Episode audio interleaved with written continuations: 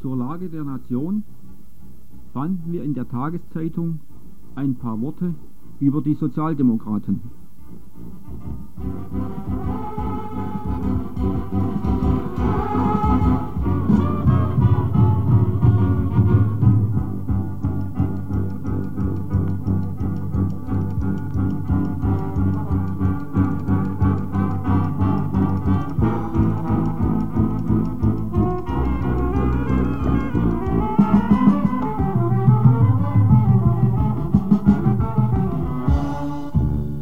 Eines aber möchten wir in absehbarer Zeit gewiss nicht hören: Das jammervolle Geächz der aus der Regierung geworfenen Sozialdemokraten, weil man sie dann gerade so behandeln wird, wie sie heute den Reaktionären helfen, die Arbeiter zu behandeln.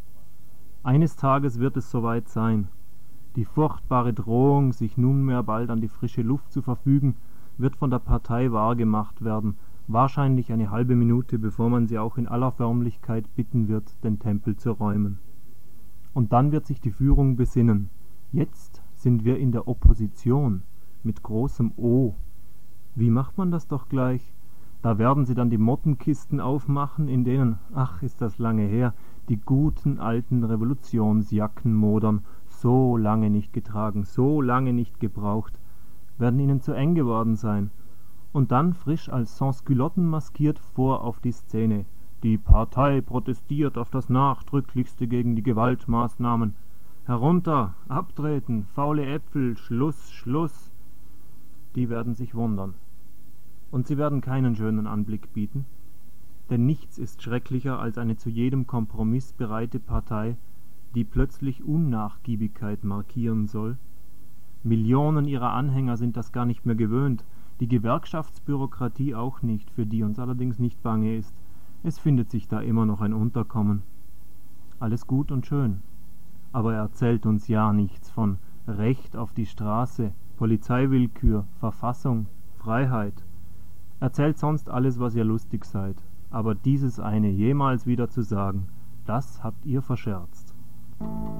Tja, wie sich die Zeiten gleichen, der Text ist von Kurt Tucholsky und er stammt aus dem Jahre 1931.